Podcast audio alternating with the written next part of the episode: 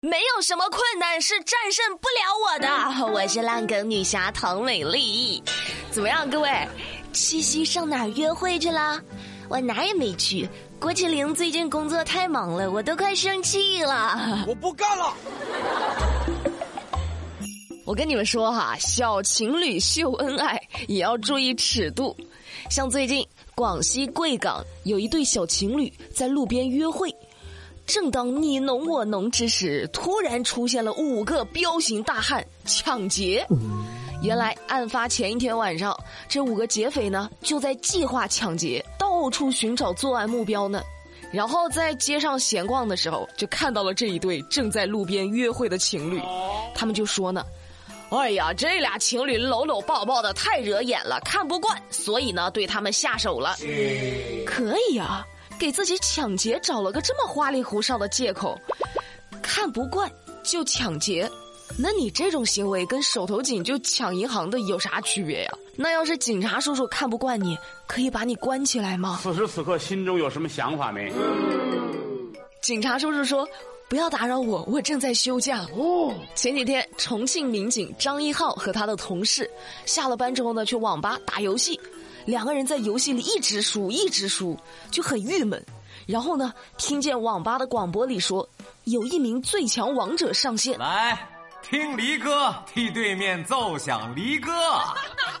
出于好奇，他就朝旁边的位置看了一眼，我倒要看看这个最强王者长啥样。一看，哎。这不就是我一个案子里的嫌疑人吗？咋跑到这儿当王者来了？于是立马通知单位的值班同事，将这位王者传唤到了派出所接受调查。当高调的播报声缓缓响起，倔强青铜投来羡慕的目光，一代王者就此陨落。模范大师，智商二百五，模范，记得模范。下次队友要是挂机，就不要举报了，说不定在抓人呢。也不对，还是要举报，说不定是被抓了呢。队友没有断网，是落网了。恋爱和战斗都要勇往直前。有困难就打幺幺零，那幺幺零要是遇到困难咋办呢？这不还有幺幺九的吗？八月十二号，河南信阳消防救援大队接到了公安局的求助，喂。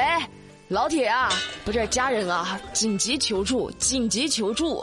原来是因为一位小伙子喝酒闹事儿，被带到了公安局。民警呢，把他铐在座椅上，等小伙子清醒了，却发现手铐打不开了。咋回事儿呢？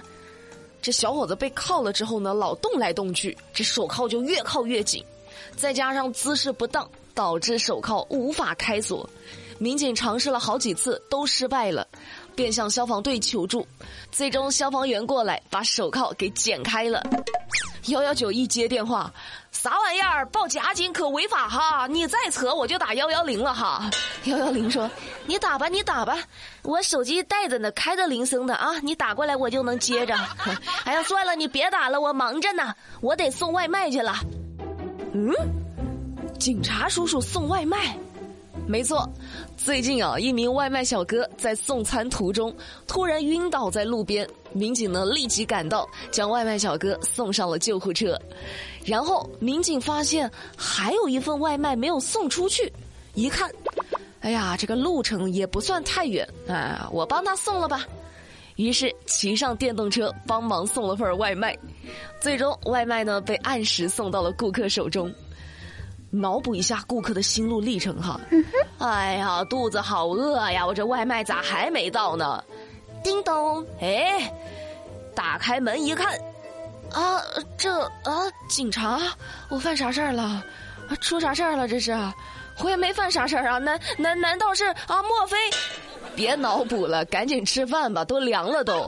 您的外卖已送达。你看你再跟大家说个大爷的事儿哈，前两天在重庆万州区十路公交车上，有位乘客捡到了五百块钱，就交给了驾驶员莫师傅保管。车上呢有一位大爷目睹了这一切，见几分钟之后还没有人去认领，他就上前和莫师傅商量分红。哎，师傅，见者有份呐。但是呢，被莫师傅一口回绝了。这又不是我的钱，我要回去交给公司的。见面分一半儿，大爷，你这个理财思路就很先进啊！这等会儿五百分一半，二百五，哎，这样不合适啊！钱嘛，不是自己的不能要，是自己的呢要省着花。比如说，每天都会点外卖吧，随随便便一点就好几十块，还挺贵。但是呢，你先关注一个微信公众号 API 七七零，用这个公众号去点外卖，运气好的话，一块钱就能点一顿外卖了。会过日子的现在都已经掏出手机切换到微信开始搜索了，API 七七零，字母 API 加上数字七七零。再跟大家说两个反面教材哈，蹭吃蹭喝。就算了，现在都开始蹭免费体检了。最近，江苏的小伙子方某就报警，说自己刚从扬州高风险地区返回宿迁，而且呢出现了低烧、咳嗽等症状，就要求警方把他送去医院进行身体检查。检查之后啊，就发现方某的身体并无大碍，而且一查方某的健康码和行程码一切正常。那他为啥说自己去了高风险地区回来还发烧呢？原来，他是为了免费体检，所以呢才故意报假警。像话吗？这个？那目前方某呢已经被警方处以行政拘留十天的处罚。后悔不后悔啊？何止是免费体检啊，这下还有免费单间住。你这种丑陋的行为只能用四个字形容，哪四个字？令人发指。再来四个，丧心病狂。还有位小伙子也挺不像话的，拿疫情开玩笑。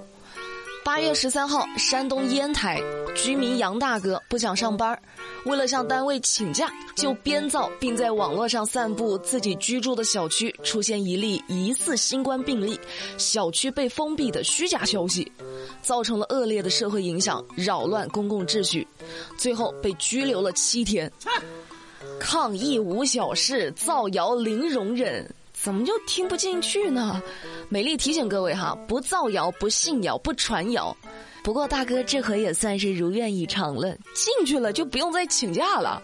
回头你就拿着这个拘留单给单位，说不定还能当请假条用，多好啊！是不是？风度翩翩。好了，那节目的最后，我们来看看在上一期节目里有哪些精彩的留言。首先，第一位是一位尾数是三八六幺的听众，他说。你努力之后才发现，智商的鸿沟是无法逾越的。有梦想谁都了不起，有努力就会有奇迹哈。咱们的思想还是得积极、阳光、向上一点儿哈。还有一位叫做黄村家园的听众，他说：“美丽姐姐，能不能推荐一下武汉的热干面？每次看到别人吃，我都好馋哦。可是别的地方卖的都太贵了啦，只有你这里最便宜，还有优惠券呢。热干面是吧？”我真的知道一个特别好吃的牌子，我之前也带过一次，你们吃过的应该都知道，那绝对是我吃过十几个牌子里最好吃的热干面。但是最近没有优惠券，我先去谈一下，要是有券了再给你们上啊。最后还有一位叫做叮当猫的听众，他给我留言说：“美丽，小刚他从五千米高的飞机上跳伞，过了两个小时才到地面，为什么？为什么？他挂树上了呗。”那今天的节目，美丽就跟你们聊到这啦。了解更多资讯，参与话题互动，新浪微博、抖音、喜马拉雅都可以去搜索关注马栏山广播站，就能够找到我喽。我们明天不听不散，拜拜。I love you.